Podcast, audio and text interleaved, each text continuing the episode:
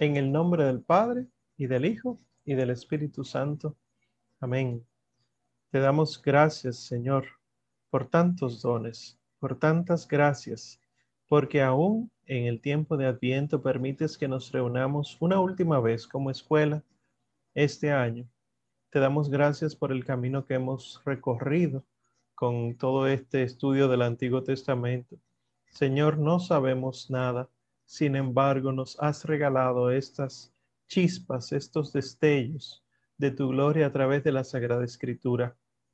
Te pedimos que en esta noche, que vamos ya a culminar con el estudio de los salmos, nosotros podamos transformar nuestra vida como lo hacían los salmistas, que esto que rezamos sea en lo que nos convirtamos, que nosotros seamos cada día más de ti y siempre esperemos la manifestación de tu gloria por encima de todo mal, por encima de toda maldad e iniquidad, que triunfe tu gloria y que nuestros ojos puedan contemplarla. María Santísima, que tú eres la gran salmista de Dios, porque en tu corazón de arpa se tejieron los grandes acordes que dieron origen a nuestro Señor Jesucristo, no solo la sinfonía del mundo, sino la música misma el conductor mismo y todo lo que tiene que haber para que haya ese tiempo, ese paso, esa gloria de Dios entre nosotros. A ti te pedimos, Madre, que nos enseñes a cantar desde el corazón, que nos enseñes a rezar con una melodía alegre, pero sobre todo con una melodía consciente de las verdades profundas, profundas que estamos contemplando nosotros. Y así rumiándolas, deleitándonos en ellas, nosotros podamos cantarlas a viva voz con el resto de los ángeles y los santos en el cielo. Lo pedimos por nuestro Señor Jesucristo, que vive y reina por los siglos de los siglos. Amén. Creo en Dios Padre Todopoderoso, Creador del cielo y de la tierra. Creo en Jesucristo, su único Hijo, nuestro Señor que fue concebido por obra y gracia del Espíritu Santo, nació de Santa María Virgen, padeció bajo el poder de Poncio Pilato, fue crucificado, muerto y sepultado, descendió a los infiernos, al tercer día resucitó de entre los muertos y subió a los cielos, y está sentado a la derecha de Dios Padre Todopoderoso. Desde ayer ha de venir a juzgar a vivos y muertos. Creo en el Espíritu Santo, la Santa Iglesia Católica, la comunión de los santos, el perdón de los pecados, la resurrección de la carne y la vida eterna. Amén. San Francisco Javier, ruega por nosotros y todos los santos del Antiguo Testamento, rueguen por nosotros. Amén. Bueno, pues ya, ¿verdad? Hoy concluimos. Bendito sea el nombre del Señor y vamos a hacerlo con el libro de los Salmos.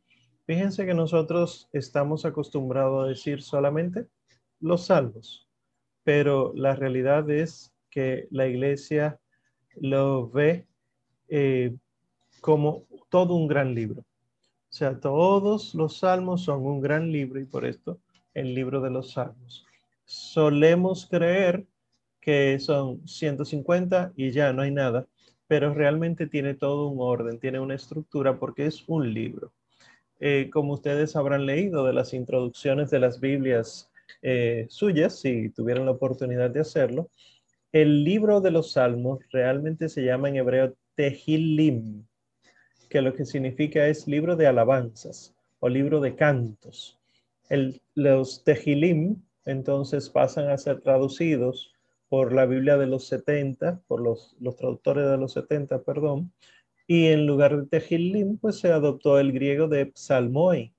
Psalmoi lo que quiere decir es canciones, pero que específicamente se entonaban con instrumentos de cuerda.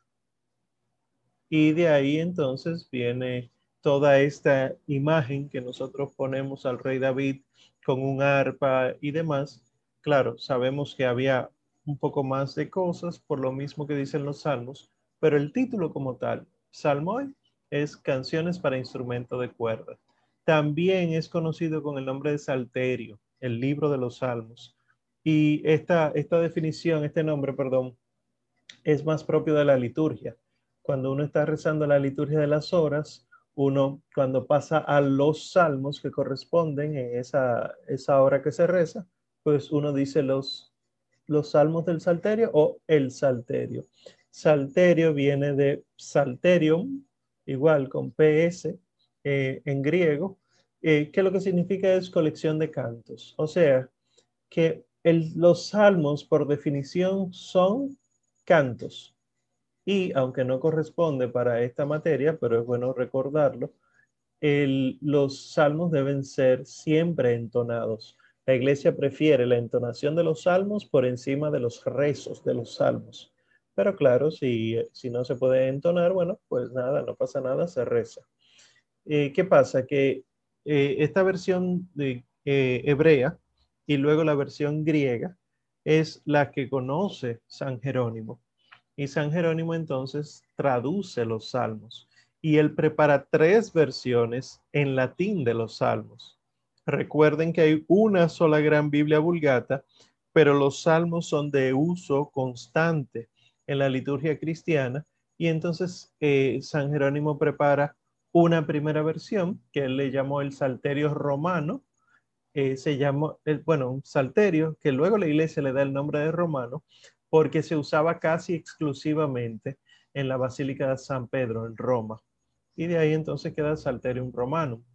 Eh, luego prepara otra versión, que es la que luego se adopta en las Galias. Las Galias es el territorio y el pueblo y la cultura eh, originaria de Francia. Eh, y fue el Salterium Gallicanum. y ese fue el que pasó a la Vulgata eh, ya oficialmente. Y luego entonces San Jerónimo decide hacer una traducción un poco más textual del hebreo. Él hizo la traducción de los 70, o sea, del griego al latín, pero luego quiso hacer del hebreo al latín. Y fue la que se llamó el Salterium Juxta Hebreus, o sea, el salterio eh, a partir de los hebreos, eh, pero ese no fue aceptado en la Vulgata. En la Vulgata entonces tenemos unas traducciones específicas de los salmos con las que nosotros estamos más familiarizados porque leyendo, por ejemplo, los salmos que ustedes tenían asignados para hoy, eh, se habrán dado cuenta que no suenan a lo que se lee en la liturgia. No suena a lo que eh, se lee en la misa o se lee en la liturgia de las horas. Y esto es muy interesante porque los salmos eh, eh, nos permiten ver las traducciones realmente. Nos permiten ver que el, el lenguaje siempre va a ser un inconveniente para hablar de las cosas santas. Entonces, en la liturgia, por eso ustedes en un leccionario para la Santa Misa o cualquier otro sacramento, eh, ustedes lo pueden ver en, su breviario, la liturgia de las horas. En la liturgia lo que se usa es la vulgata. Y hay un tema de numeración.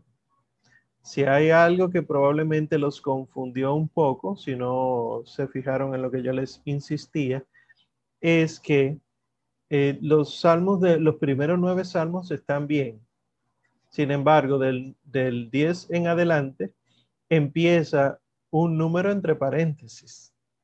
¿Qué pasa? Que en el texto hebreo, eh, el Salmo 9 se divide en dos, 9 y 10. Pero en la de los 70, ese se queda como uno solo. Y como la Vulgata mantiene la traducción de los 70 o sea, el latín a partir de los 70 y no la traducción del hebreo, entonces hay que poner dos números. Entonces, el número de paréntesis siempre es el de la vulgata. Y el número antes, el que no está entre paréntesis, es de la Biblia hebrea. ¿Y por qué si nosotros nos guiamos por la vulgata, se están poniendo la Biblia hebrea como el que no está entre paréntesis, porque todo esto fue así hasta el Concilio Vaticano II. Ustedes buscan cualquier documento litúrgico, cualquier manual de liturgia de la iglesia y verán una sola numeración para los salmos, la numeración de la Vulgata. Pero es bueno tener esto en cuenta porque mucha gente dice, ay, el Salmo 23 y resulta que es el 22. Ay, el Salmo 91 y resulta que es el 90. O cualquier otro salmo el que usted le tenga mucha predilección. Eh, entonces, eh, sea los 70, sea la vulgata, cualquiera de esas dos, tienen una numeración que es la que está entre paréntesis. Eh, y la de los hebreos, pues es la que está adelante. Y luego ustedes ven que eso se va reorganizando a lo largo del texto. Entonces, el Salterio, o sea, el libro de los Salmos, los 150, tiene una división en cinco partes. No son montones de salmos que no tienen nada que ver uno con otros. No es eso, sino que tiene una división que se ha estudiado y que ni siquiera hay que profundizar demasiado para poder darse cuenta de eso. Claro, eso sí, hay que leerlos con criterio para saber que esa clasificación existe, porque es obvio. Si nos vamos a la Biblia, eh, ustedes pueden buscar los salmos y yo intentaré ser un poquito rápido, eh, pero ustedes pueden ver que el salmo número uno dice, Feliz quien no sigue consejos de malvados, ni anda mezclado con pecadores, etc. Empieza de una vez y si nos vamos al Salmo 41, es la primera vez desde el Salmo 1 al, en el Salmo 41, 41 eh, entre paréntesis, ¿verdad? nos quedamos acá con la vulgata. El Salmo 41, el versículo 14, eh, que dice, bendito sea Yahvé, Dios de Israel, desde siempre y hasta siempre, amén, amén, o ahora y por siempre, amén, amén. Eso es una doxología. Una doxología es una frase que contiene eh, un, sentido teológico profundo. Una doxo es enseñanza. Entonces, bendito sea Dios, eh, Yahvé Dios Israel, desde ahora y para siempre. Amén, amén. Eso lo vamos a encontrar cinco veces. Eh, ahí les pongo las citas, ¿verdad? El 41.14, el 71.19, el 88.53, el 105.48 y el 156, el final, el último versículo de los Salmos. Y entonces, miren qué interesante que cuando uno ve la primera parte, ¿verdad? Que es todo lo que está antes de la primera doxología, todos esos salmos, del 1 al 41, se le atribuyen al rey David. Si ustedes, la mayoría obviamente, pero si ustedes se ponen a ver, en el primer versículo siempre dice algo. Del maestro del coro, salmo de David. Eh, del maestro de coro de David. Eh, del maestro del coro en octava, Salmo de David. Miren que dice incluso que es en octava. Del maestro del coro, según la de Gat, Salmo de David. O sea, esta primera parte se atribuye al, rey David y el nombre que se le da a Dios en este primer libro de los Salmos, o sea, esta primera de las cinco partes, es Yahvé. Y el tema que trata es sobre el ser humano y por eso muchos teólogos dicen, oye, si los salmos, el salterio, se divide en cinco, es en función del Pentateuco. Por eso, primera parte de los salmos que se atribuye a David, que Dios se menciona como Yahvé y el tema es el hombre, ese es el Génesis. Claro, desde el punto de vista espiritual. La segunda parte, que es del 42 al 71, no solo a David, sino también a Coré se le atribuye. En lugar de Yahvé, a Dios se le da el nombre de Elohim, y el tema que se trata es la liberación. Por eso entonces, si es la liberación, el éxodo. Así entonces el siguiente, del 72 al 88, se le atribuye a Asaf, a Dios se le trata como Yahvé y Elohim, y el tema que abarca es el templo. Por lo tanto, Levítico. Luego entonces del 89 al 105, no dice quién es el autor, es anónimo, a Dios se le nombra como Yahvé. El tema principal es la peregrinación y por lo tanto, libro de números. Y por último, del 106 al 150, se le atribuye al rey David, se nombra a Dios como Yahvé y el tema que trata es la ley. Por lo tanto, se equipara al Deuteronomio. Esto es eh, los exegetas tratando de entender por qué un conjunto de salmos, el salterio, se dividiría en cinco, porque no es al azar. Quizá uno ahora empieza a escribir algo y si el texto le da 12 páginas, pues uno no, no tiene nada que ver con eso. Bien pudo haberme dado 11 y eso no me molesta. Pero esa no era la realidad hebrea. Los hebreos no escribían por escribir y bueno, hasta aquí llegó mi inspiración, sino que los hebreos escribían con mucha simbología porque toda su fe eh, tiene una rica simbología que luego entonces nuestra fe cristiana tiene toda esa simbología y entonces llama la atención de que 150 salmos tengan una división de 5 y solamente hay que revisar los temas. ¿Cuáles temas trata? Principalmente. Entonces ahí descubren que son comparables al Pentateuco. Entonces el Pentateuco, el del, del principio de la Biblia, el Pentateuco como tal, trata temas que luego los salmos con su propio Pentateuco ora sobre esos temas. Es como la vida cristiana. Te dan una catequesis y luego tú haces oración con esto que se te ha enseñado. Hay unas cositas que llaman mucho la atención, que quienes han rezado la liturgia se habrán dado cuenta, por ejemplo, los que rezamos la liturgia de las horas en latín, eh, el rito extraordinario, verán que hay veces que los salmos no empiezan en el versículo 1. Te ponen el salmo completo, pero empieza en el versículo 2. ¿Qué es eso? Eh, vayamos al Salmo 59, por favor, eh, para que veamos un ejemplo. El Salmo 59, nueva vez, entre paréntesis, es el que dice, oh Dios, nos has rechazado y desbaratado, estabas irritado, vuélvete a nosotros o cualquier traducción similar. Eh, ponemos ese como ejemplo porque el versículo 1 y el 2 es de lo que quiero hablar. Eso es lo que se llama suscripción, pero no de abonarse a algo, sino que es un subtítulo, un subescrito, un escrito que explica lo que va a acontecer. Esa es la suscripción de los salmos se ve que fue escrito por judíos piadosos para que puedan dar una catequesis previa al rezo del salmo. Además, contiene advertencias para los cantores, para la melodía, el instrumento, etc. Por ejemplo, miren este, el Salmo 59, que en la Biblia de Jerusalén es titulado Súplica Nacional después de la derrota.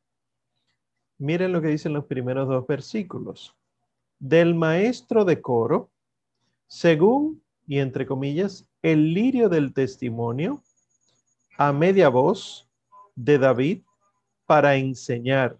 Ese es el versículo 1. Me detengo ahí. Cuando dice del maestro del coro, no necesariamente quiere decir que el maestro del coro es el autor, sino que pertenece a él, que a él es el que, el que le corresponde eh, entonarlo o al menos dirigirlo. Luego dice, según el lirio del testimonio. Y como ustedes pueden ver, está entre comillas. ¿Qué es el lirio del testimonio? No tenemos idea alguna. Eso se ve que era algún canto, o sea, un canto muy conocido, de quien, del cual se podía tomar la melodía y este salmo se cantaba con la melodía del canto, el lirio del testimonio. Miren aquí la importancia de la suscripción del salmo, porque te está diciendo incluso cómo debe ser cantado.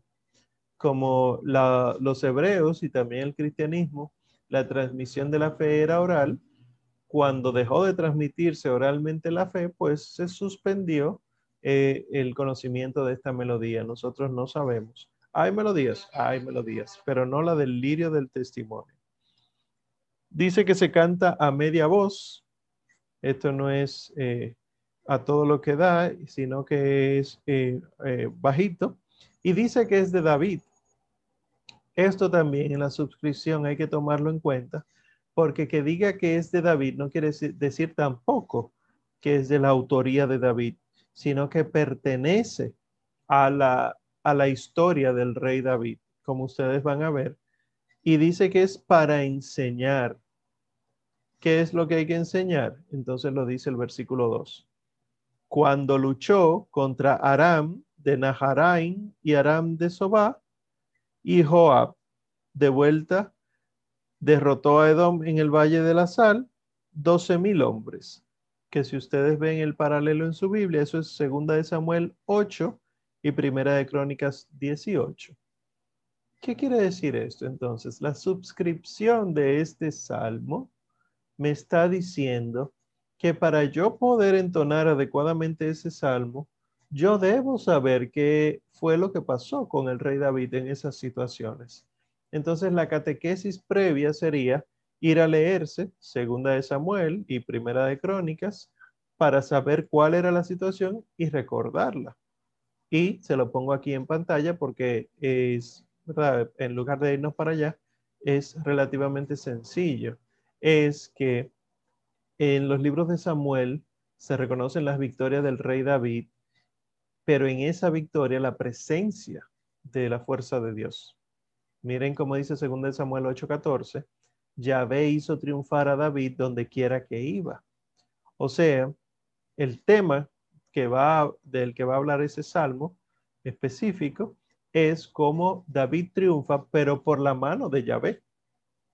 Entonces, cuando los judíos piadosos añaden la suscripción que acabamos de leer, el pueblo estaba en una situación difícil, quería buscar la salida y entonces el salmo viene a ser la descripción del problema que tiene el pueblo, pero también la descripción de que el pueblo va a vencer con la ayuda de Dios. Y si ustedes lo leen, si lo leemos rápidamente, ¿verdad? Que eh, solamente para sustentar esto que estamos explicando, Escuchen. Oh Dios, nos has rechazado y desbaratado, estabas irritado. Vuélvete a nosotros. Has sacudido el país, la has hendido, repara sus grietas, pues se desmorona. Y, habla mucho de castigo. Entonces dice eh, el versículo 8, Dios ha hablado en su santuario. Repartiré victoriosos y que parcelaré el valle de Sucot. Míos son Galaad y Manasés, Efraín, yelmo de mi cabeza, Judá, mi bastón de mando, Moab, la jofaina en que me lavo, sobre Dom tiro mi sandalia. Celebra, Filistea, tu victoria sobre mí. Eso es claramente sarcasmo. ¿Quién me guiará a la plaza fuerte? ¿Quién me conducirá hasta Edom? ¿No eres tú, oh Dios, quien nos rechaza y no sales al frente de nuestras tropas? Caos. Y miren ahora. Ofrécenos ayuda contra el adversario que es vano el socorro del hombre. Con Dios haremos proezas, Él machacará a nuestro adversario. Es en este caso un salmo de esperanza, pero miren todo lo que significa la suscripción del salmo. Esto es importante tomarlo en cuenta en todos los salmos, aunque hay suscripciones bien sencillas, pero hay otras que son más complejas. También hay que entender que los, el salterio eh, tiene diferentes géneros. O sea, los salmos se pueden agrupar en diferentes géneros, que también lo pueden ver en la introducción de su Biblia, eh, pero eh, haciéndolo más sencillo, hay himnos. Los salmos pueden ser himnos. La mayoría de ellos son himnos. Es una composición uniforme, o sea, tiene métrica, tiene una estructura y siempre suele tener el siguiente orden comienzan con una exhortación a la alabanza divina y luego sigue con los motivos de esa alabanza. Oh Dios, tú eres eh, mi Dios, por ti madrugo, mi alma está sedienta de ti. ¿Cómo te contemplaba en el santuario? O sea, primero te alabo, luego digo por qué te estoy alabando y luego concluye diciendo lo mismo que dijo al principio o con una oración. Y entonces esto se puede dividir los himnos en cánticos de Sión, y los salmos del reinado de Dios. Son clasificaciones por los temas que están tratando. Unos hablan del monte Sión, altura hermosa, vértice del cielo, etc. Y otros del reinado de Dios, eh, para que se vaya estableciendo aquí en la tierra. Y, y también están las súplicas o lamentaciones. A diferencia de los himnos, las súplicas o lamentaciones no cantan las glorias de Yahvé, sino que lo que es una queja o una petición. Suelen comenzar con una invocación y una petición de ayuda, una oración o una expresión de confianza. Y luego entonces se les recuerda a Yahvé sus antiguos beneficios o se les reprocha porque parece que se olvidó de su pueblo o de la persona o porque se ha ausentado. Y luego entonces la súplica concluye con la certeza de que la oración es atendida y con una acción de gracias. Eh, por ejemplo, el famoso que el Señor Jesucristo clama desde la cruz, Dios mío, Dios mío, ¿por qué me has abandonado? De primera intención eh, parece un reproche, eh, sin embargo es una introspección que hace el salmista, y claro, nuestro Señor Jesucristo mucho más profundo, pero el salmista hace una introspección de que yo estaba contigo y de repente todo el mundo me está atacando. ¿Qué es lo que pasa? Pero en ti pongo mi confianza y tú me ayudarás. Y otra clasificación son las acciones de gracias. El agradecimiento es el tema principal eh, su estructura es similar a la de los himnos y puede ser colectivo o individual. O sea, nos, nosotros te agradecemos o yo te agradezco. Es más frecuente que sea individual a que sea colectivo. Pero es solo para que sepa que también en los géneros se clasifica así.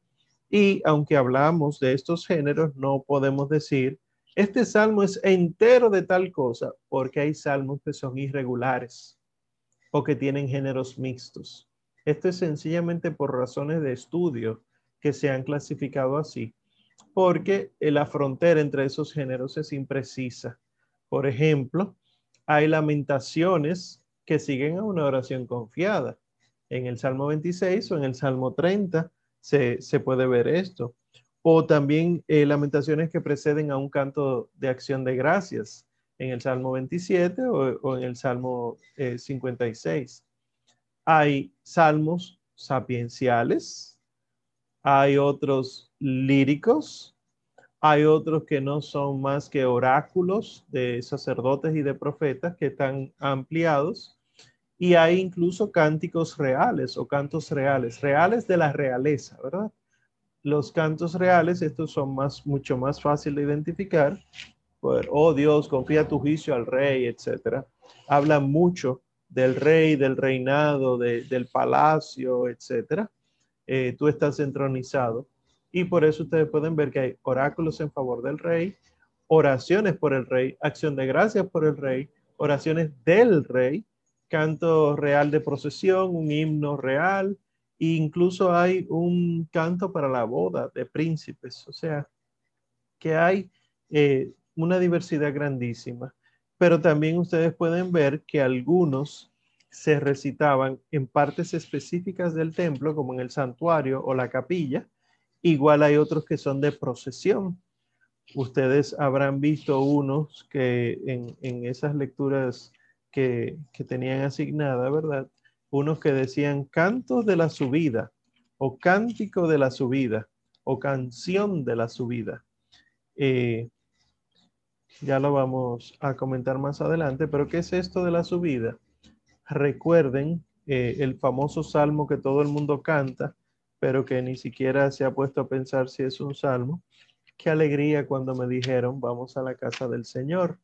Esa es un una canción de la subida, porque como Jerusalén está establecida en un monte, para ir a Jerusalén se iba en peregrinación. Nadie visita la ciudad de Jerusalén porque sí, sino siempre es peregrinación. Y entonces habían cantos que eran para el recorrido, pero había que cambiar el canto cuando ya se llegaba al, borde, a la falda del monte, para entonces ahí, en la subida, entonar esta canción, que son salmos. Eh, son interesantes porque son litúrgicos, son liturgia y la iglesia, bueno, pues los ha acogido y los ha hecho suyos porque los apóstoles siguieron rezándolo, nuestro Señor Jesucristo los rezaba y así entonces al día de hoy nosotros tenemos ya ordenaciones específicas, por ejemplo, el nuevo calendario romano y las normas universales sobre la liturgia tienen una ordenación específica para la liturgia de las horas eh, después del concilium eh, posterior al concilio Vaticano II.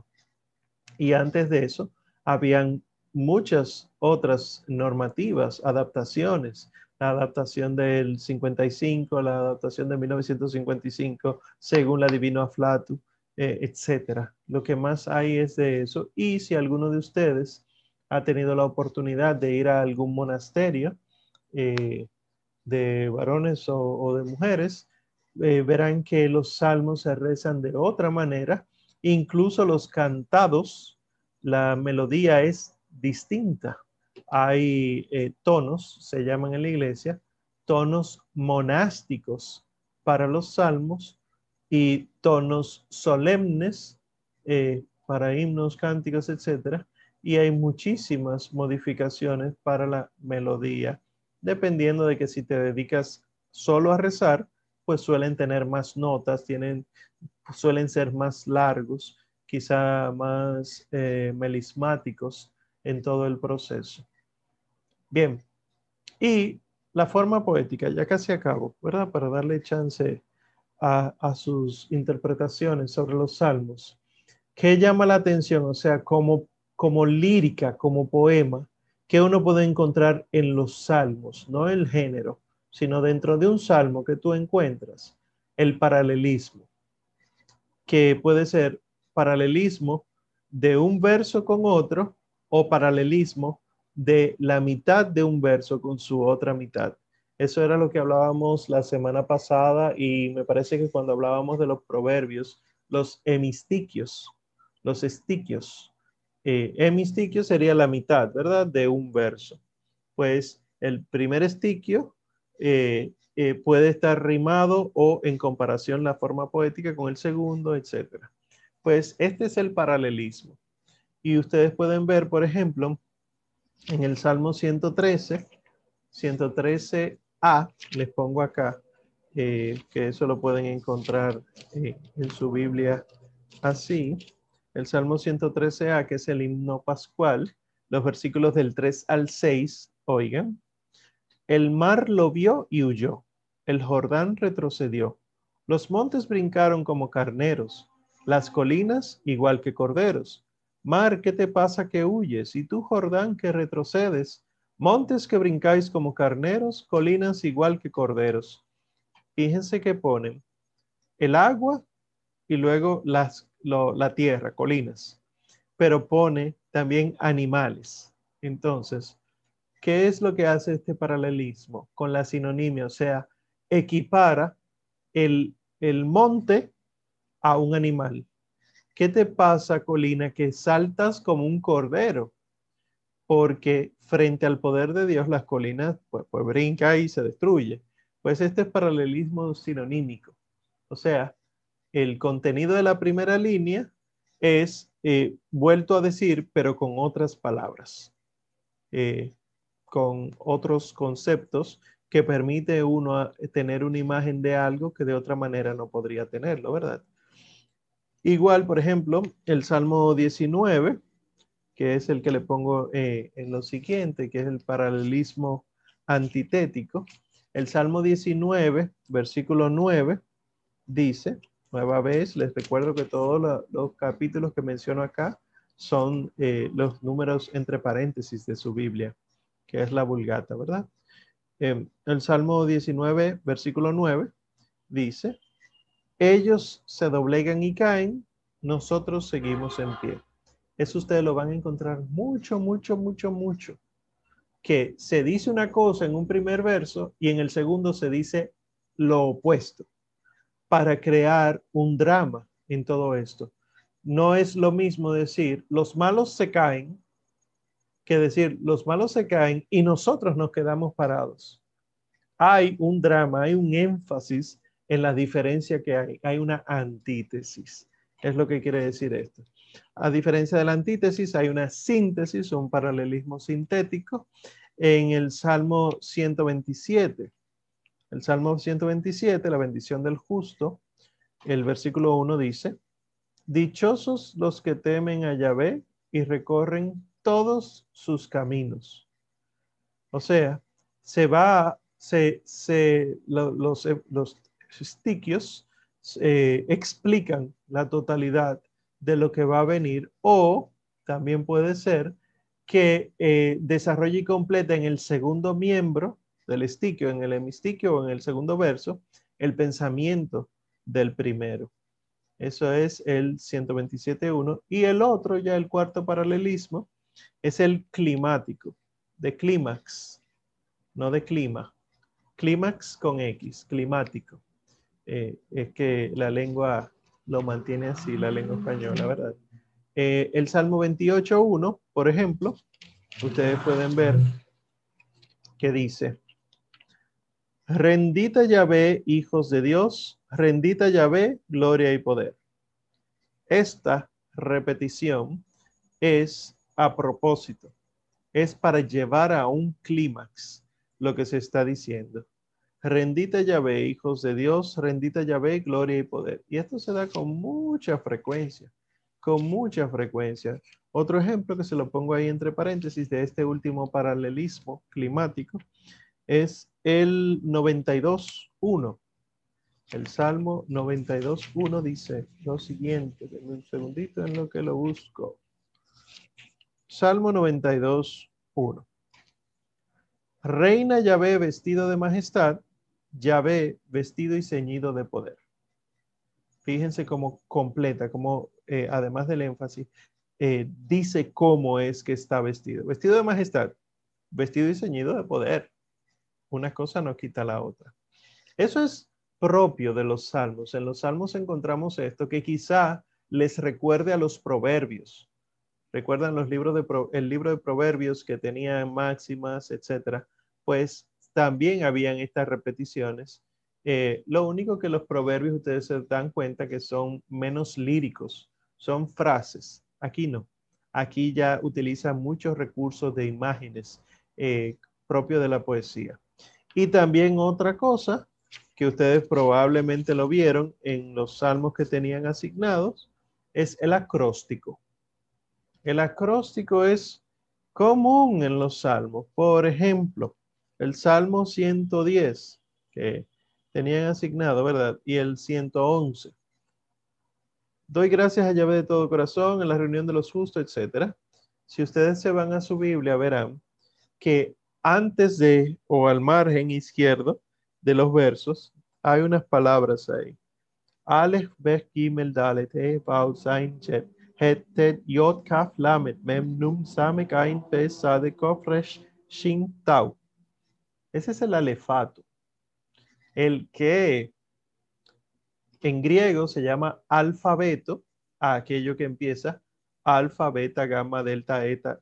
El abecedario, en español, abecedario. En griego es alfabeto y en hebreo es alefato, porque la primera vocal hebrea es la alef. Entonces, ahí ustedes pueden ver que este salmo, por ejemplo, el 110, igual el 111, eh, en hebreo, la primera palabra de cada verso empieza con, la, con una de las letras de su alefato, diríamos de su abecedario, ¿verdad? Pero eso sería eh, un poquito complicado para entender, de su alefato. Igual puede pasar eh, el Salmo 118, Ustedes ven en el Salmo 118, entre paréntesis, ¿verdad? El famoso Salmo de la ley, que ocurre lo mismo, pero no por verso, sino por sección. Aleph, dichosos los que caminan rectamente, etcétera, ocho versículos. Bet, ¿cómo purificará el joven su conducta? Ocho versículos más. Gimel, Dalet, etcétera. ¿Por qué? hay salmos así. Las conjeturas que se hacen es que eh, tenía fines didácticos cuando tú, la gente se sabía el alefato, las personas, los niños, se sabían las letras de su idioma. Entonces tú iniciar versos con cada letra facilitaba su aprendizaje como una mnemotecnia, o sea, un, un recurso para memorizar. Las mnemotecnias son muy utilizadas en las civilizaciones que no conocen la escritura y recuerden que esta era la realidad, que eh, había que ir a los 12 años, 13 años al templo a aprenderse eh, lo que para ellos era la Biblia, que para nosotros es solo el Antiguo Testamento. ¿Y cómo tú te sabes de memoria algo así, tanto, tanto? Bueno, pues sí, así era que funcionaba la, la cultura de ese entonces. Y como estamos hablando de los libros sapienciales, aunque habíamos hecho la acotación de que los salmos no son sapienciales, sino líricos, sin embargo, contienen temas sapienciales. Y esto es, hay, hay que aclararlo, porque sí se ve una influencia sapiencial. Sí se ve que eh, hay temas que se tratan de índole sapiencial. Sin embargo, no se puede decir así abiertamente, ah, el Salmo 15, por ejemplo, ¿ese es sapiencial? Claro que no, porque no se dedica a abordar los temas como se aborda en el resto de los libros sapienciales, pero sí se ve que utiliza vocablos de los libros sapienciales eh, y un lenguaje de los libros sapienciales. Y por eso entonces hay quienes dicen que no, se, no deberían ser llamados salmos didácticos, sino salmos sapienciales. Pero bueno, esto sería también acomodación para el que estudia los salmos. No, la, no se puede ver el fin sapiencial en el autor de, de tal o cual salmo. Y aquí en el segundo párrafo, pues les pongo que, por ejemplo, el Salmo 133 está en forma de proverbios. Eh, es breve, por eso lo voy a leer. Vamos, bendecita Yahvé, todos los siervos de Yahvé que servís en la casa de Yahvé, en los atrios de la casa de nuestro Dios. Por las noches, alzad las manos al santuario y bendecita Yahvé. Te bendiga desde Sion Yahvé, que hizo el cielo y la tierra. Aquí uno ve que el salmo lo que está diciendo no es un, vamos a componer un canto, punto, no, sino que son proverbios juntos y fíjense que ni siquiera el versículo 2 eh, uno lo identifica de una vez porque no está en el margen, sino que está dentro de, de una oración, que también complica las traducciones porque uno pudiera decir, ah, no, eso es que por las noches no tiene nada que ver con alzar las manos al santuario y bendecita llave. Pero después hablamos de eso. Eh, el Salmo 127, máximas. También hay grupos de salmos que hablan sobre los problemas de la vida humana. Ahí les pongo tres ejemplos. Eh, el 36, el 48 y el 72. Y, por ejemplo, en el 77 plantea cuestiones eh, relacionadas con la vida humana. El Salmo 89 expresa la transitoriedad de la vida del tiempo. El Salmo 126, la protección de la ciudad y la fatiga del trabajo. Y el Salmo 132, la convivencia de los hermanos. Pero yo sé que esto es como mucha información de repente. A mí no me interesa que ustedes identifiquen eso. A mí lo que me interesa es que ustedes sepan que existe este tipo de cosas. Que yo, eh, es verdad que estoy acostumbrado a rezar con los salmos, etcétera, pero que ya ustedes que están aprendiendo estas cosas, cuando abran su Biblia para rezar con un salmo específico, procuren leer la suscripción que uno normalmente le pasa por encima y traten de entender cuál es la intención para que yéndose con los paralelos sepan qué tiene que estar previo en su cabeza y en su corazón antes de rezarlo.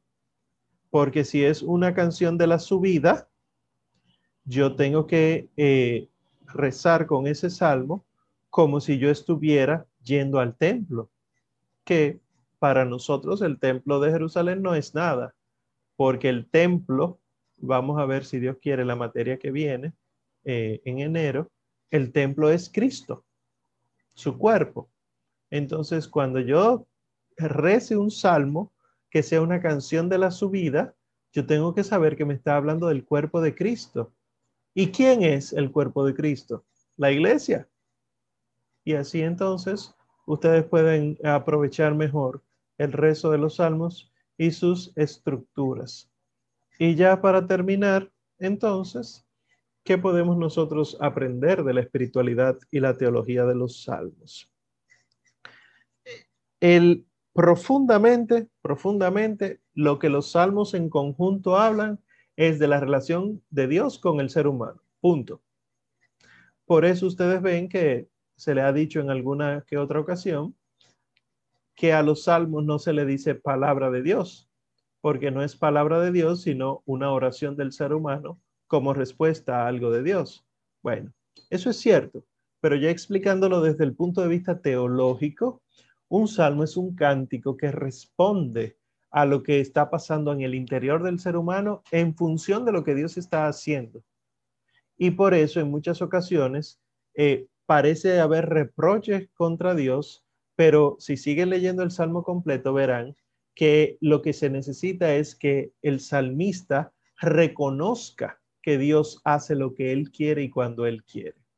Y esto es lo que el tema principal de los salmos pone como centro, el amor.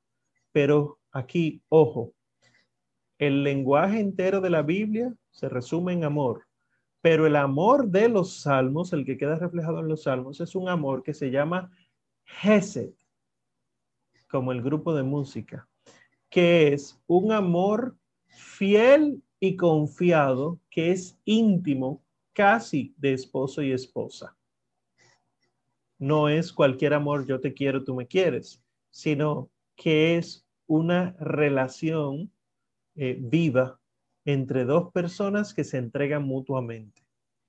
Y este Gesed nos permite descubrir entonces si yo tengo el amor o debo tener el amor y la fidelidad, la confianza, la intimidad, yo descubro que no la tengo. ¿Y por qué no la tengo? Oh, porque hay guerra, porque hay espada, porque me tienden redes, me tienden trampas, eh, las aguas inundan, viene la, eh, la lluvia del cielo, etcétera. Esto es lo que se conoce como pecado, ¿verdad? Eh, ocurre una catástrofe y automáticamente yo me olvido de Dios. Esto es lo que tratan los salmos.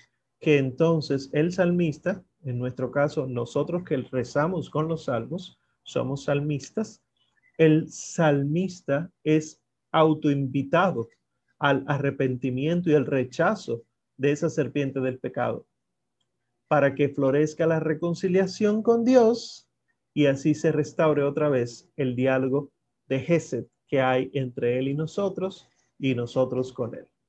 Entonces yo me descubro que estoy en el plan de Dios, que el plan de Dios no ocurre lejos de mí. Ah, mira a Dios actuando allá con los demás y conmigo no, sino que parte de que yo no perciba el plan de Dios en mí es mi actitud frente al plan de Dios. Es que es lo que yo quiera, no lo que Dios diga. No, no, no, no. Arrepiéntete, confiesa tu culpa, abre tus ojos y descubrirás que lo que a ti te parecía castigo era realmente enseñanza de Dios para tu interior y la soberbia no te dejaba verlo. Entonces, eh, la actitud del que descubre esto es que todo tiene que ser de Dios. Y mi vida, mi hablar, mi actuar, mi cansancio, mi dejar de hacer, mi omisión, todo debe ser reflejo del designio de Dios que es creador y ahí entonces lo alabamos. Esa es la espiritualidad y la teología de los salmos. Y como ustedes pueden ver, es más bien como la totalidad de la vida espiritual es la interpretación de todo lo que debe ocurrir en el alma individual y en, alma, en el alma de la comunidad a la que pertenecemos, que la, la mayor comunidad es la iglesia, esposa de Cristo. Entonces, a lo largo de los salmos, ustedes ven que los dos protagonistas, Dios y el hombre, pasan por todas estas vicisitudes eh, que se dan en nuestra vida, incluyendo la ruptura con Dios, pero finalmente Dios viene a mi encuentro cuando yo abro los ojos y cierro la boca y me doy cuenta de que nunca me ha abandonado porque siempre he sido su amigo. Esta debería ser lo que entendemos de los salmos. Bien, entonces tenemos eh, asignados unos salmos, pero antes de esos comentarios de ustedes me gustaría saber si hay algún tipo de pregunta, inquietud, eh, antes de pasar a esto. ¿Se entendió o fue mucha información? Es sencillo las dos cosas, dice Adel. Es sencillo, o sea, nosotros tenemos la ventaja de que siempre rezamos con ellos y no nos son ajenos. Eh, o sea, yo decir, un, salmo es desconocido, imposible, desconocido para mí sería el eclesiástico, desconocido para mí sería eh, Abdías, pero salmos, tengo que conocerlo porque me, me resultan familiares. A ver, preguntas, dudas, alguna aclaración o comentario. Lisette, adelante.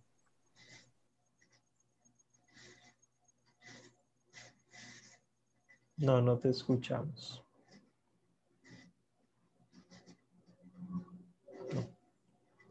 Hazlo sin, sin, el micrófono, a ver. Sin el, el cable. No. No, nada. Lo siento. Y no te he bloqueado, ¿eh? No soy tan malo. Lisa pregunta por el chat que si puedo explicar el acróstico. Sí, el acróstico no es paralelismo. Yo no sé si ustedes recuerdan en el colegio eh, que ustedes le ponían eh, papá para el Día de los Padres o mamá para el Día de las Madres y M mi, mi mejor regalo. Ah, antes de que yo naciera. M, etcétera. Eso. Eso es acróstico. Lamentablemente mucha gente le dice acrónimo, pero acrónimo es otra cosa. Acróstico. Entonces, ¿qué hicieron los, los hebreos? Con las letras de su, entre comillas, abecedario, ¿verdad? Su alefato se llama, compusieron salmos con los versos. Entonces viene a ser como la canción esa. L is for the way you look at me. Eso es un acróstico. Lo único que esto no es así pop, cultura, sino que es hacia Dios, el mejor amor del mundo, el universo. Eh, Lisette, bueno, sí, te leemos por el chat, mejor que pena. Eh, bueno, Lisette eh, pide, por favor, explica nuevamente lo de los dos números, 30, 31, o sea, los números fuera del paréntesis y dentro del paréntesis. Eh, los salmos son originalmente hebreos y tienen una numeración. Pero cuando los hebreos de Grecia, los 70, traducen los salmos, el salmo 9 eh, lo juntan con el 10 y porque se lee como un solo gran salmo. Y de ahí en adelante, todos los otros salmos hay que quitarle un número para que, ¿verdad? Tenga lógica, porque si no íbamos a leer Salmo 8, Salmo 9, Salmo 11. No. Entonces, en lugar del 11, 10. En lugar del 12, 11. Y ese es el número entre paréntesis. El número entre paréntesis entonces es de la versión de los 70. ¿Qué pasa? Que esa es nuestra versión. La versión cristiana, la que nuestro Señor Jesucristo y los apóstoles utilizaron del Antiguo Testamento, es la versión de los 70, la Septuaginta. Y esa fue la que San Jerónimo tradujo al latín. Y por eso entonces la Vulgata utiliza los números entre paréntesis para decirle ese es el número, punto. Y ahora, con todos los estudios que se han hecho y demás, pues se ha querido otra vez traer los números hebreos, o sea, los números de la, del Antiguo Testamento hebreo, el, se llama texto masorético, y por eso entonces nosotros tenemos, por ejemplo, eh, eh, eso que tú pones ahí, 30, entre paréntesis 31, el 30 es hebreo, el 31 es Septuaginta Vulgata, que es lo mismo, lo único que está una en latín y otra en griego. Bien. Pero no, o sea, yo por eso prefiero me, guío por los paréntesis, porque realmente uno funde, hay veces que uno dice, ¿el de paréntesis es más grande o más chiquito? Entonces te dicen, el Salmo 90, ¿ese es 89 o es 91? y termina uno volviéndose loco. Yo les recomiendo que elijan uno y siempre digan de qué es. Miren, el Salmo 90 hebreo o el Salmo 91 vulgata, ya así, entonces la gente se ubica, digo, el que sabe, se ubica, si no como quiera van a, preguntarte, ¿ese es el que está entre paréntesis? No. Eso es un tema siempre. Sí, yo me imagino que les pasó con los salmos que les asigné. Me imagino que sí, y probablemente hoy vamos a comentar el doble de salmos. Probablemente. Así que tranquilos, no pasa nada. Bien, ¿alguien más alguna, algún, alguna duda, comentario, aporte, algún aporte que quisiera hacer antes de sus comentarios de los salmos? No. Bueno. Está bien, entonces pues pasemos entonces a la oportunidad de sus comentarios sobre los salmos asignados. Salmo 31 de la Vulgata. Pero bueno, vamos a ver cómo nos fue. El que el reconocimiento del pecado obtiene el perdón, titula la de Jerusalén. A mí no me gusta la traducción de la Biblia de Jerusalén, ¿eh? Yo prefiero la de la liturgia de las horas, pero esto es lo que tenemos. En los salmos, digo, en los salmos. Hay una, traducción que es muy conocida, eh, no sé si les sonará, es, eh, el autor es Luis Alonso Shekel, se escribe Schokel con diéresis en la O, ahí lo verán, eh, ah, ups, se lo mandé solamente a Ángel, lo voy a mandar por el chat, perdóname Ángel, Luis Alonso Shekel. Ese es el que ha hecho las traducciones eh, bien cercanas al hebreo, pero sin divorciarse de la vulgata, que ese fue el problema de, muchos traductores, que se quedan solo, solo, solo con lo hebreo y llega un momento que nada tiene sentido, porque hay, eh, hay hebraísmos, hay aramaísmos, o sea, cosas del hebreo y del arameo que uno no entiende. Entonces, pueden encontrar la traducción de Luis Alonso Chekel, me parece que es presbítero él, eh, que es una buena traducción y suele ser la que utiliza, la, utilizan perdón, las, las conferencias episcopales latinoamericanas para los libros litúrgicos, la de los salmos. Bien. A ver, Salmo 31. Adel, adelante. Ok, ¿me escuchan bien? Sí. Sí, ok, muy bien. Yo pues sí, como, como dijo Lisette, es cierto. Empezamos leyendo un salmo, nos dimos cuenta que no era ese, entonces empezamos después de nuevo, ok, vamos a leer el que es. Ok, muy bien. Sí. El reconocimiento del pecado obtiene el perdón, ¿verdad? Sí, 32-31. Eh, exacto, bien. Entonces, em, yo pude encontrar de una reflexión que tiene San Agustín de todos los salmos. Ah, muy, linda. Es, que yo sola no lo puedo entender, entonces hay que buscar ayuda. Entonces de él aparecía algo que me llamó la atención ya de, de lo que él puso, es que en el versículo 3 aparece cuando él dice, guardaba silencio y se consumía mi cuerpo cansado de gemir todo el día. Él habla de que ahí el salmista sería, ¿no? Que guarda silencio pero de sus pecados, porque a pesar de guardar silencio, estaba gimiendo todo el día. Y gimiendo todo el día era confesando contra Dios, decía él.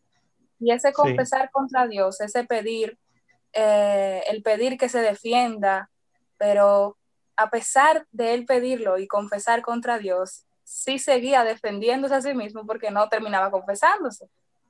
Entonces, algo que me gustó es que él reconoció entonces el pecado de él confesándose en el versículo 5, pero San Agustín entonces lo que, lo que él hace como con, de comparación es que él al gemir todo el día se confesaba contra Dios pero en el versículo 5 él se confesaba contra sí mismo, viendo entonces su realidad, su miseria. Y ya, que en realidad me gustó mucho porque cuando uno reconoce entonces la culpa, uno reconoce la miseria, uno reconoce todo que a pesar de haber eh, pasarse el día entero gimiendo contra Dios, llega la hora y al final siempre es uno, no es él. Entonces, sí, ese con el Salmo 31. Sí, hermoso, ¿no? San Agustín utilizaba, este es uno de los siete salmos penitenciales. San Agustín utilizaba este salmo para los catecúmenos, para que reconocieran el valor del bautismo y luego de la confesión. Y así entonces, quejarse contra Dios, ¿verdad? Implica todo un proceso de prueba para darte cuenta de tu pecado. Y dicen los padres de la iglesia, hay momentos que somos tan tercos que no nos damos cuenta de nuestro pecado, que Dios va a permitir la angustia y el dolor para que abras los ojos y diga, ay, pero es que yo he pecado contra Dios, perdóname. Y Él te dice, te perdono. Está bien, sí. ¿Quién más? Miren, fíjense que hay unas pausas en el Salmo. De versículo 4, por lo menos en la versión de Jerusalén, a mano derecha dice pausa. Y luego versículo 5, al final pausa. Versículo 7, al final pausa. ¿Qué es esto? De la interpretación musical. Se entona y se hacen pausas para la meditación. Y uno reza todos estos salmos a millón. Eh, y luego entonces los versículos 8, 9, 10 y 11, pero específicamente 8 y 9, eh, son como una aclaración. Estas cosas, dicen los exegetas, probablemente eran notas que ponían los sacerdotes eh, al final del salmo para ellos decirlo, como si fuera la oración. Oremos, más o menos así. Nuestra liturgia tiene mucho de judía, claro, superada nosotros no somos judíos ni pretendemos serlo. ¿Quién más quiere comentar este salmo? María Emilia, adelante. Hola, buenas noches. Buenas noches. ¿Sí?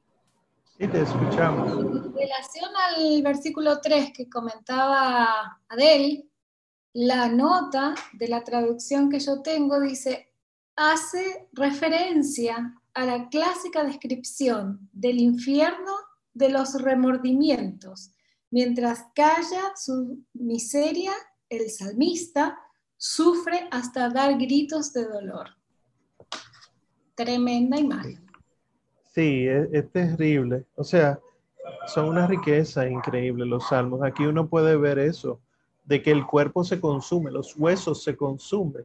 Y imagínense esta descripción real y efectivamente sin fin al final de los tiempos. Ese sería el infierno ya definitivo.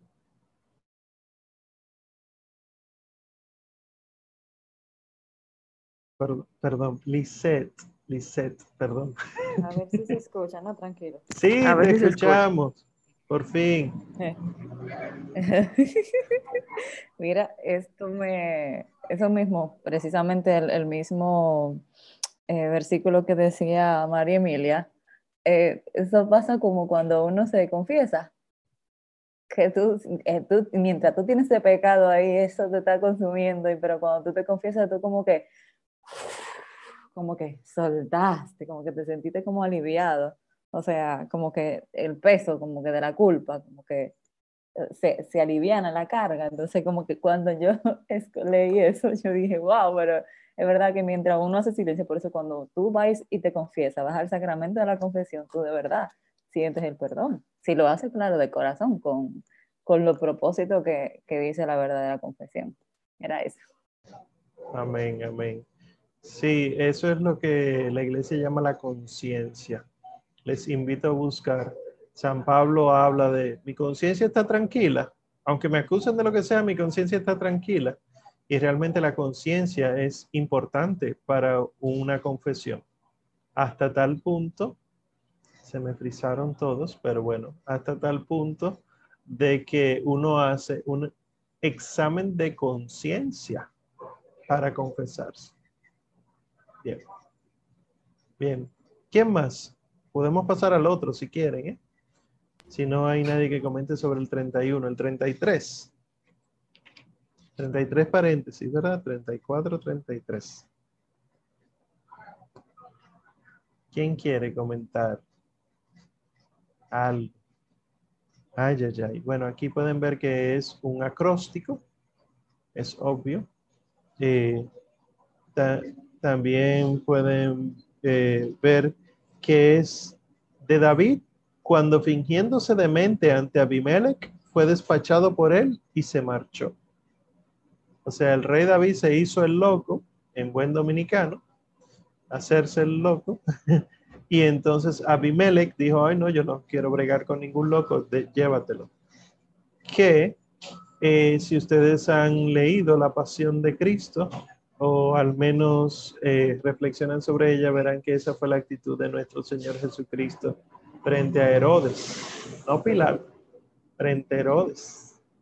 Eh, fingir estar loco, pero con sumo silencio, o sea, no responder al virrey, no, no conceder los favores que todo el mundo le concedía. Entonces, si esta es la realidad, ¿verdad? Si él fingió esta demencia y fue despachado eh, y se marchó, entonces, ¿de qué trata este salmo? De que al final no es uno quien produce la justicia, es Dios quien la otorga. Y eso explicaría, eh, desde el punto de vista del Nuevo Testamento, por qué nuestro Señor Jesucristo se quedó callado delante de Herodes. La justicia viene del cielo. La justicia, ¿cuál sería la verdadera justicia? La crucifixión. Bueno, espero que me estén escuchando, porque verdad como que nos estamos frizando a veces. Bueno, entonces, ¿alguien quiere comentar el 33? ¿No? Ay, ay, ay, que esta gente son... Ajá, Adel, adelante. Yo iba a decir, estas personas son teólogos y quieren irse para cosas más complicadas. No, pero yo tengo una pregunta esa en realidad, de que lo he escuchado mucho, pero en realidad no sé qué, qué es. Porque hablan mucho de, o sea, yo sé que, debe ver, yo creo que es una bienaventuranza también. Creo que es la de, los bienaventurados, los puros de corazón, creo que es, porque ellos verán a Dios. Pero aquí, en el versículo 6, ¿qué significaría entonces el quedar radiantes al mirar a Yahvé? El que, como Moisés. Moisés eh, contemplaba a Yahvé y quedaba iluminado hasta tal punto que los demás sabían que Yahvé era real porque veían el rostro de Moisés. Nunca vieron a, Yahvé directamente. Imposible. Entonces, eh, los que miran a, a, Dios, a Yahvé en este caso, ¿verdad? Quedarán radiantes y no habrá sonrojo en su semblante, o sea, no habrá vergüenza, o sea, no habrá pecado está hablando de, nuestra resurrección libre de pecado para la gloria eterna, donde el último paso, no sé si recuerdan que lo hablamos hace un tiempo, el último paso después del juicio final es la visión beatífica, ver a Dios cara a cara. Gracias. Siempre. Lizeth, ¿tenías la mano levantada? Sí, pero ya del pregunto. no, no, realmente sí.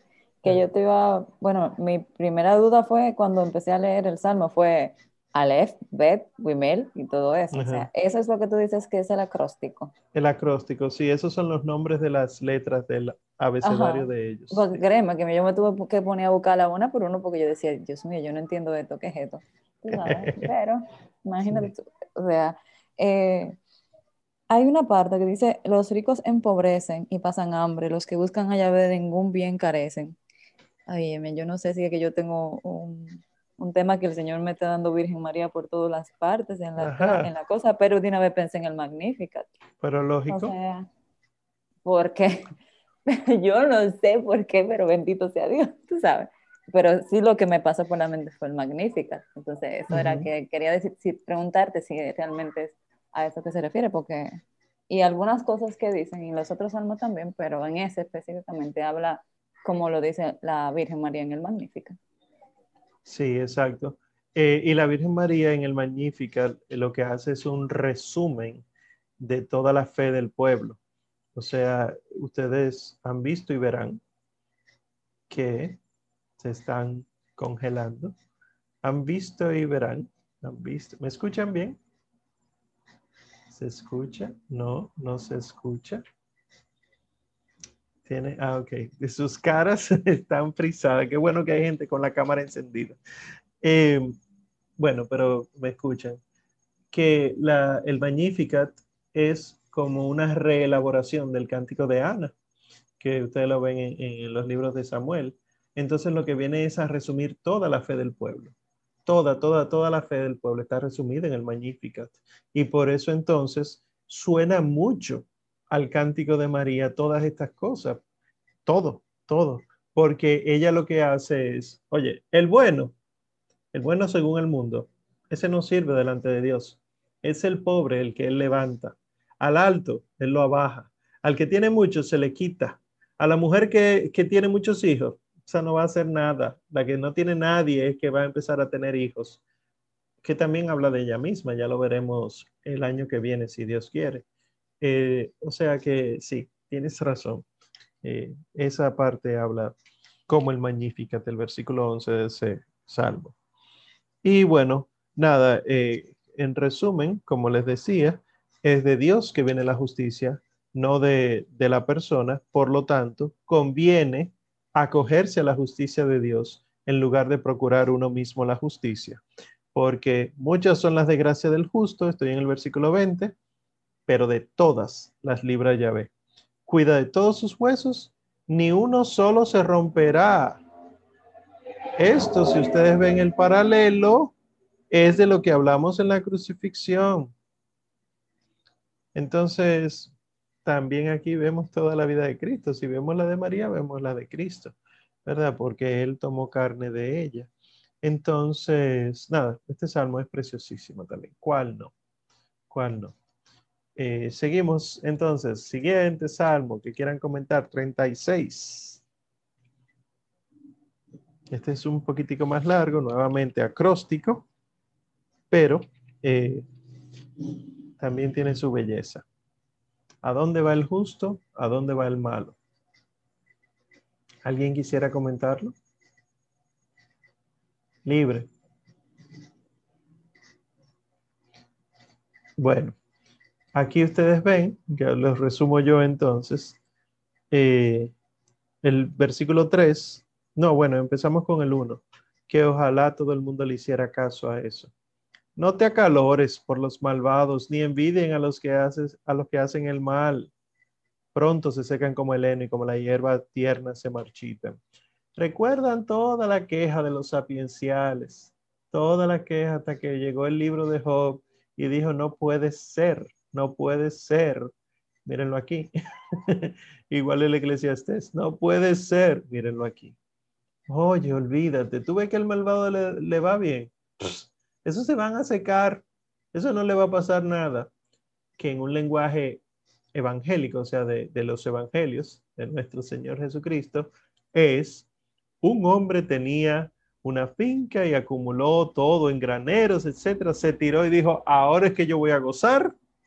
Necio, esta noche ahora mismo te llevan y lo tuyo lo hereda el otro. Eso mismo. Entonces, eh, aquí en este salmo hay muchas imágenes de que el, tú ves al malo prosperando, olvídate de eso. Mantente fiel, aunque te, esté yendo mal, verás que nunca te faltará lo necesario, no te avergonzará, eh, no, o sea, no tendrás nunca eh, falta de pan. Esa es la divina providencia, que da lo necesario, no eh, montones de cosas como predican unos cuantos por ahí. Y bueno, entonces el, el versículo 25 que mucha gente lo conoce. Fui joven, ya soy viejo, nunca vi a un justo abandonado, ni a sus hijos pidiendo pan. Eso de nunca vi a un justo abandonado, nosotros por, por piedad lo hemos incluido en muchas oraciones Y el memento, eh, perdón, el memorare, el acordaos, oh piadosísima Virgen María, que jamás se ha oído decir que ninguno de que haya acudido a vuestro amparo implorando vuestro auxilio se haya visto desamparado de, vos o de ti. Eso es eso. O sea, es actualizando la fe de la divina providencia. Y obviamente, si María es la madre de la providencia, pues, ¿qué más? Pero sí, este salmo es hermoso. Yo voy a, a concluir toda, cada salmo con eso. Este salmo es hermoso.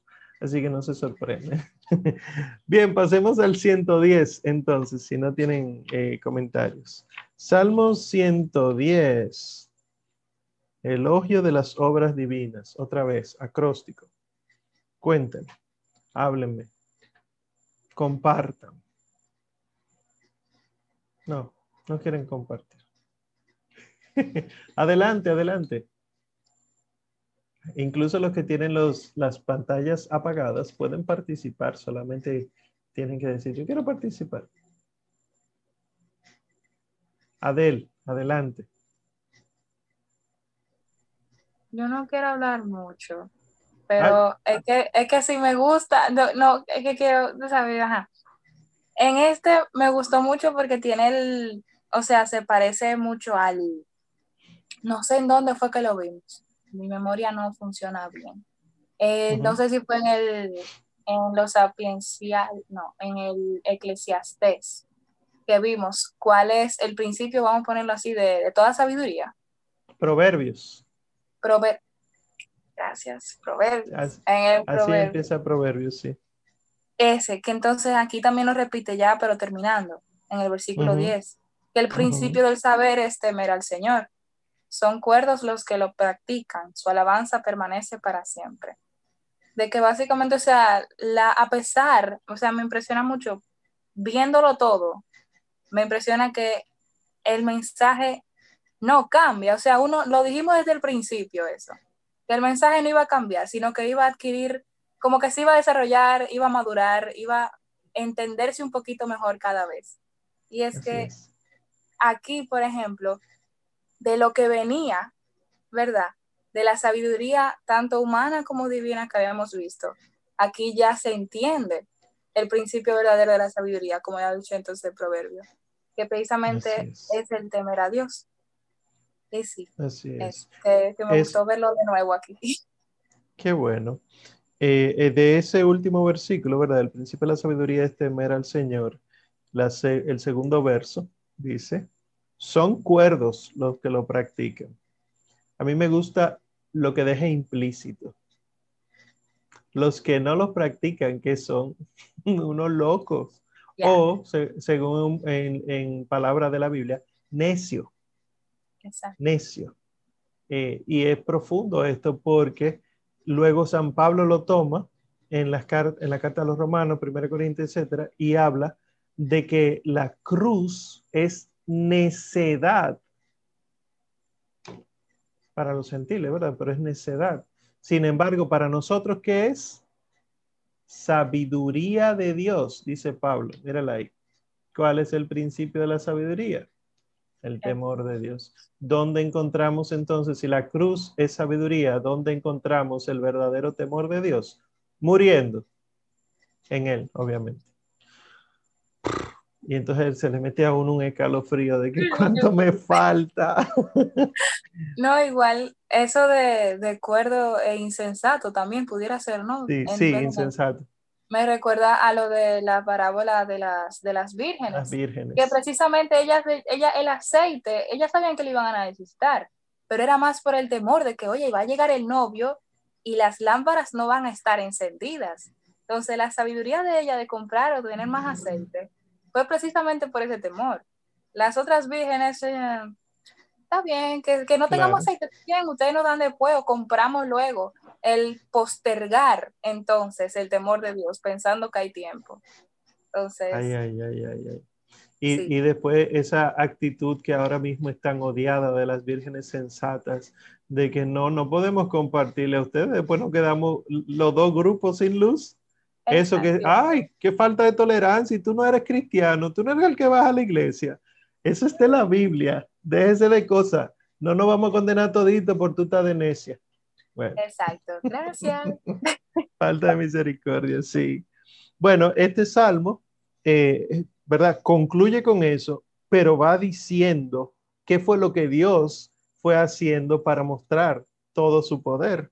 Eh, eh, empieza, doy gracias a Dios, ¿verdad? En toda la comunidad, porque muchas son sus obras. Entonces procede a describir las obras.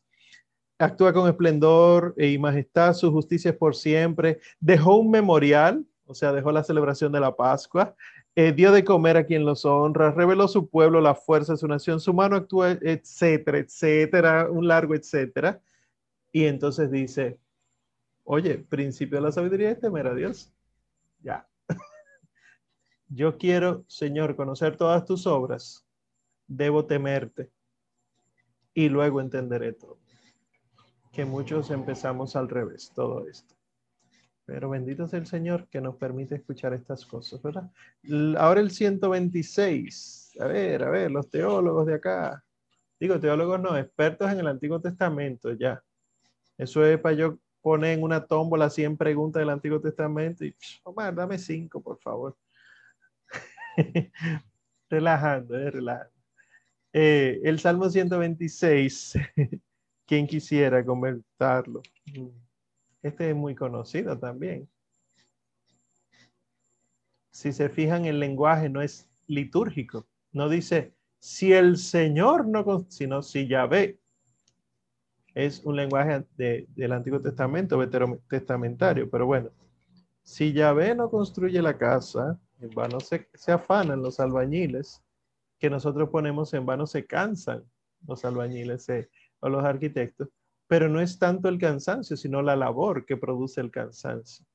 Si Yahvé no guarda la ciudad, en vano vigila la guardia. En vano se levantan temprano y después retrasan el descanso los que comen el pan con fatiga. Si se lo da su amado mientras duerme, la herencia de Yahvé son los hijos, etc. Feliz el varón que lleva con estas flechas llenas, con estas flechas su aljaba, no se avergonzará cuando litigue con sus enemigos en la puerta. Providencia, Providencia. Sí, Lisette, adelante. Viene pregunta. sí, comentario, claro. Eh, yo siempre he recitado mucho este salmo por el tema de la herencia de, Yahvé son los hijos, pero que también hay un salmo en que dice, que tú lo mencionaste ahorita, en que dice feliz la estéril. Sí. Eh, explícame esa parte, porque como que a veces como que uno lo quiere pensar y otro dije, ok. Sí, sí. Bueno, eh, yo dije fácil, pero fácil en Dios, ¿verdad?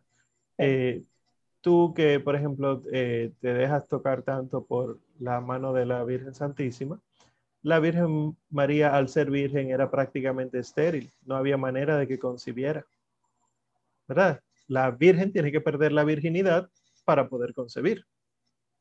Punto. Entonces, feliz ella, porque mira lo que vino. ¿Cuál es la diferencia entre, no sé si recordarán, esto me imagino que fue la primera clase o la segunda clase que dimos como en junio, por ahí, no, no recuerdo. Eh, ¿cuál, era, ¿Cuál era la diferencia entre el Abel y Caín en el Génesis? Que Abel fue concebido sin tener relaciones sexuales, según el texto. No sé si se acuerdan de eso. Y que Caín sí tuvo relaciones, perdón, eh, eh, Adán y Eva sí tuvieron relaciones sexuales para concebir a Caín. ¿Cuál es la consecuencia? De que Caín no fue eh, producto de la providencia, sino solo nosotros. Y Abel fue fruto de la providencia. Y Abel entonces es Cristo y Caín somos todos nosotros los malos. Y Cristo termina muriendo por mano de Caín y es la sangre de Abel que clama hasta el cielo para que Dios haga justicia. Entonces, dichosa la mujer que tuvo a Abel. Dichosa la mujer estéril. En este sentido. ¿Por qué? ¿Por qué la estéril es dichosa? Porque cuando conciba, porque los hijos son promesa de Dios, concebirá por la mano de Dios, no por el esfuerzo humano y por lo tanto será un milagro andante. No, no, yo te lo digo porque ese es el, em, el pretexto que usan muchos tristemente muchos católicos, cuando, tú sabes, cuando uno tiene muchos hijos, tristemente. Entonces, cuando tú eres eh, abierto a la vida, que ya tú tienes tres hijos, te dicen, ¿te va a preparar? Y yo le digo, pero usted, usted es católico, de verdad. ¿En serio usted es católico?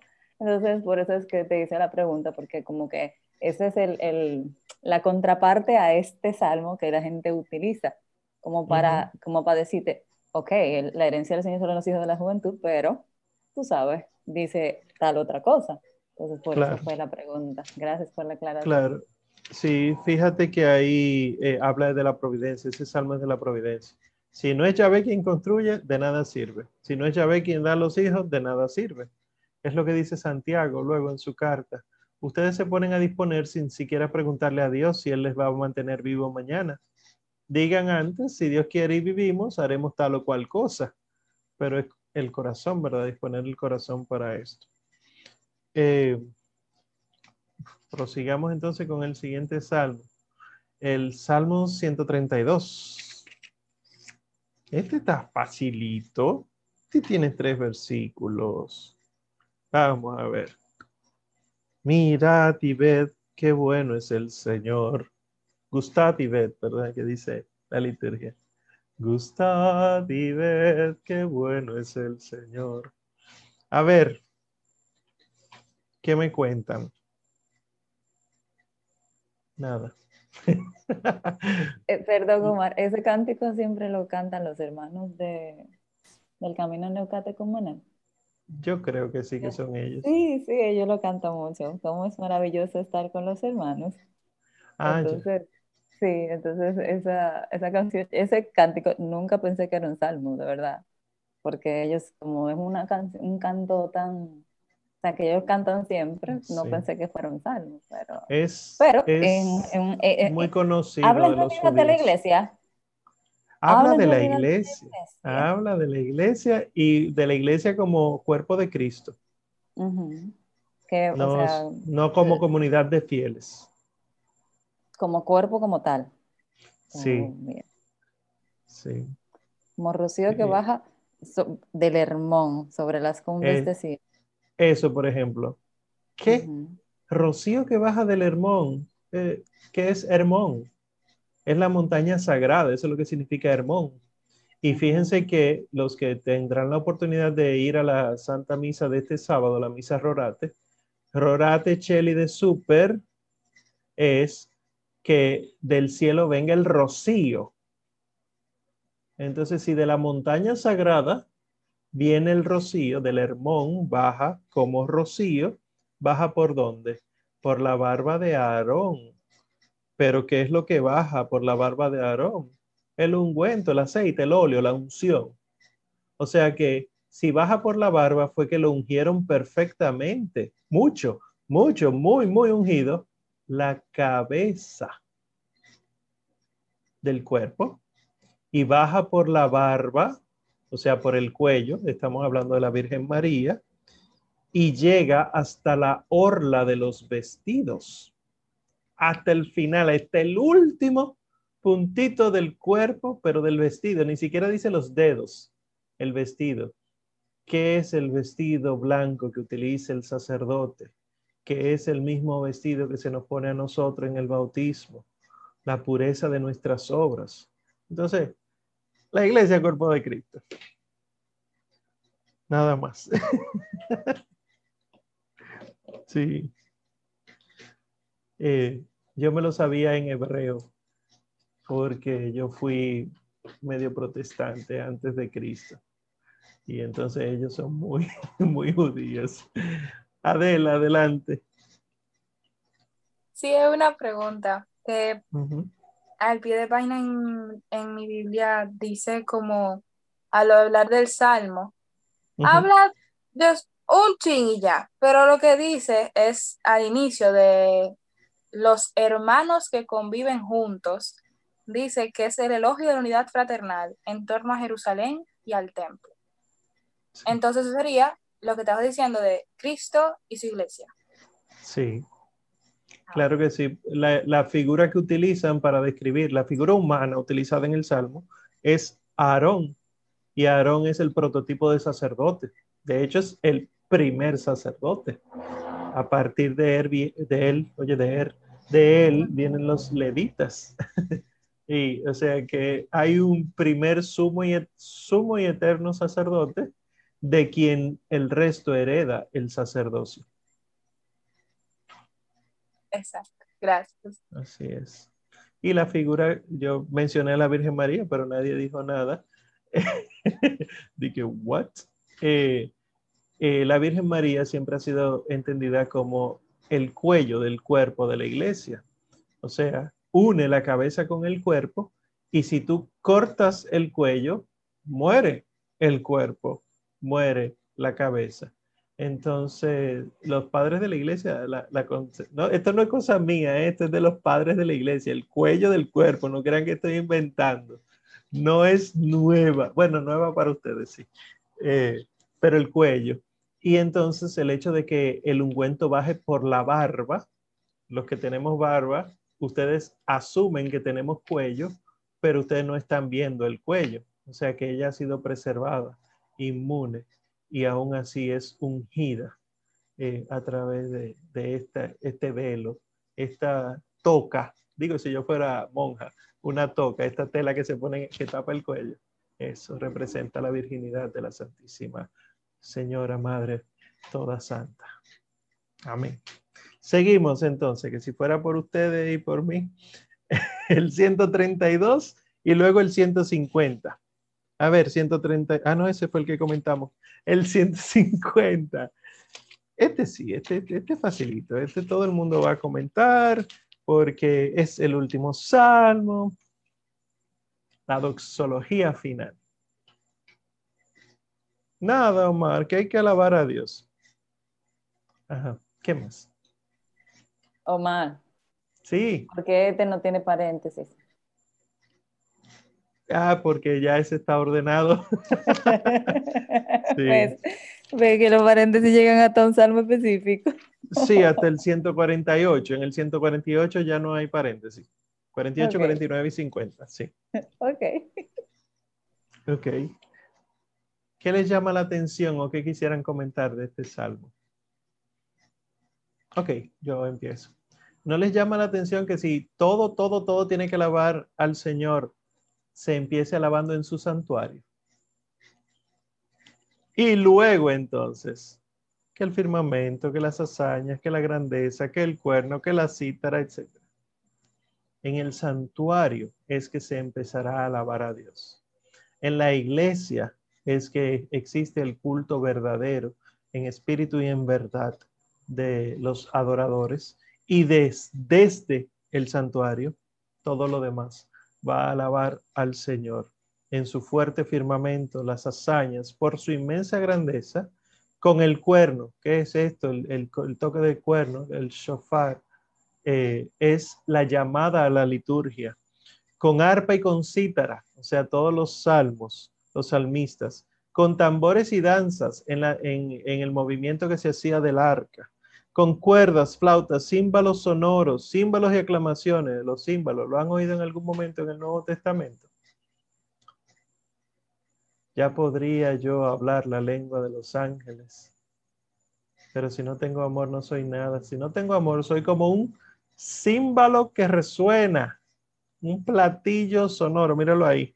Hasta hay que alabarlo con eso y luego concluye. Todo cuanto respira, alabe a Yahvé aleluya. Aleluya empezó, aleluya terminó. Todo cuanto respira, alabe a Yahvé.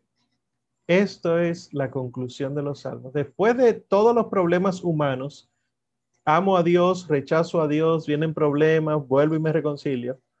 Toda la vida concluye en alabanza eterna de Dios. Amén. Valkyria es alergia que tú tienes, ¿verdad? Ah, ok, ya estaba preocupado por la clase ok, bien. Bendito sea el Señor. Hasta aquí hemos, hemos, llegado. ¿Alguien quiere comentar algo? ¿Alguien quiere decir algo? Yo, yo te hice una pregunta. Ah, sí, la vi, ¿verdad? Sí, en privado la vi. Pero ¿la respuesta es privada o es pública? yo te la hice privada para que tú la hicieras cuando para que tú la Ah. respondieras cuando terminaran los comentarios, pero Ah, está bien. Eh, ¿De dónde salen los salmos responsoriales? Pues la misma liturgia ha dispuesto eso. Hay, es verdad que hay quienes acusan de que no es católica, que eso lo cogimos de los anglicanos, que lo cogimos de los luteranos, etcétera.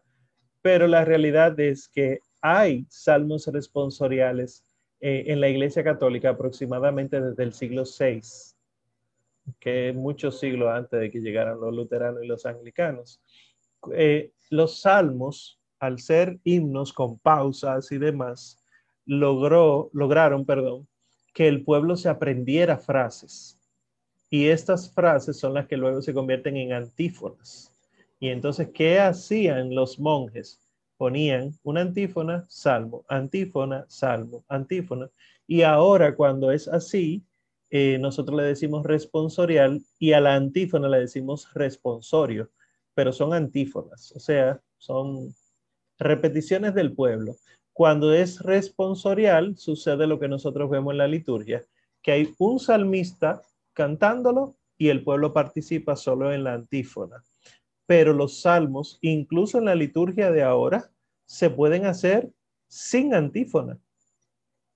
No está mal que sea cantado de largo con una antífona al principio y una antífona al, al final. En la liturgia no está mal pero nosotros estamos acostumbrados a los salmos responsoriales y bueno, pues la gente le gusta una melodía bonita para la antífona. ¿Alguien más? ¿Algo más? Los salmos, el Antiguo Testamento, no me pregunten nada del Antiguo Testamento excepto los salmos. Yo no me acuerdo de nada. No, mentira.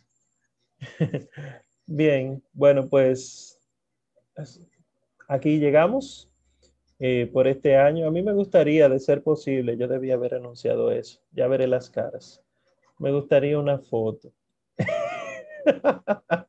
Debí haber dicho eso. bueno, pero es para las redes, para que la gente se anime. Ustedes saben, eh, miren cuánto hemos aprendido y miren cuánto podemos aprovechar muchas personas más. Sí, sí, vamos a hacer una fotito, por favor. Así que los que puedan, desde allá de su hogar, los que están en contraste, como Michael Richardson, eh, los que quizá no están muy visibles, pues, pa, pa, aparezca aunque sea un ojito así. Y no se preocupe, algo, algo hacemos. Ay, cuánta gente que me hacía falta verla. Ay, ay, ay, miren a Mariel y miren a Julián. Ay, ay, ay. Bueno, qué bueno, qué bueno. Vamos a ver, vamos a ver. Eh, los demás, ¿están visibles? Vamos, voy a darle cinco segundos. Cinco, cuatro. Ángel hecha, muy bien. Vamos entonces, Ángel nos va a hacer las fotos. Eh, bueno, pues con la ayuda de Dios entonces sonrían.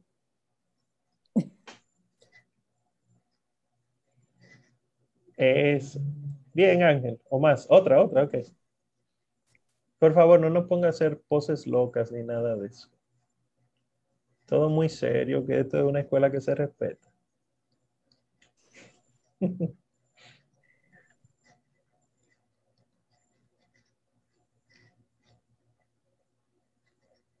Eso, muy bien. Gracias, Ángel. Gracias, chicos. Que Dios les bendiga mucho. No les voy a decir que tengan feliz Navidad porque estamos en Adviento, que se conviertan primero, ahora en Adviento, y luego tengan feliz Navidad. Eh, este sábado, los que quieren, la, la asociación Una Voce RD tiene la misa Rorate, una misa hermosísima que se celebra a las 6 de la mañana en el santuario de, de Nuestra Señora de la Alta Gracia. Vayan con una vela eh, y cualquier pregunta pues la respondemos luego, por allá estaremos si Dios quiere. Y estén pendientes a nuestras redes que para anunciar la fecha de inicio. Se supone que sería el 7 de enero, ¿verdad? Pero eh, hay que ver cómo están las cosas eh, para esa fecha. ¿Está bien? Y es a fajarnos con el Nuevo Testamento y qué manera de empezar los santos evangelios. ¿Está bien? Vamos a concluir entonces con la antífona que se entona ahora en el tiempo de Adviento y Navidad que se llama Alma Redemptoris Mater, Madre del Redentor. En el nombre del Padre y del Hijo y del Espíritu Santo. Amén. alma redemptoris mater, que per via celi et stella maris succurre cadenti, surgere qui curat populo, tu que genuisti, natura mirante, tuum sanctum genitore. Virgo prius, ac posterius, Gabrieli sabore, sumen silut ave, peccatorum miserere. Madre del Redentor, Virgen fecunda, puerta del cielo siempre abierta, estrella del mar, ven a librar al pueblo que tropieza y quiere levantarse. Ante la admiración de cielo y tierra, engendraste a tu santo Creador y permaneces siempre virgen. Recibe el saludo del ángel Gabriel y ten piedad de nosotros pecadores. Amén. El Señor nos bendiga, nos guarde de todo mal y nos lleve a la vida eterna. Amén. Feliz noche para todos. Amén.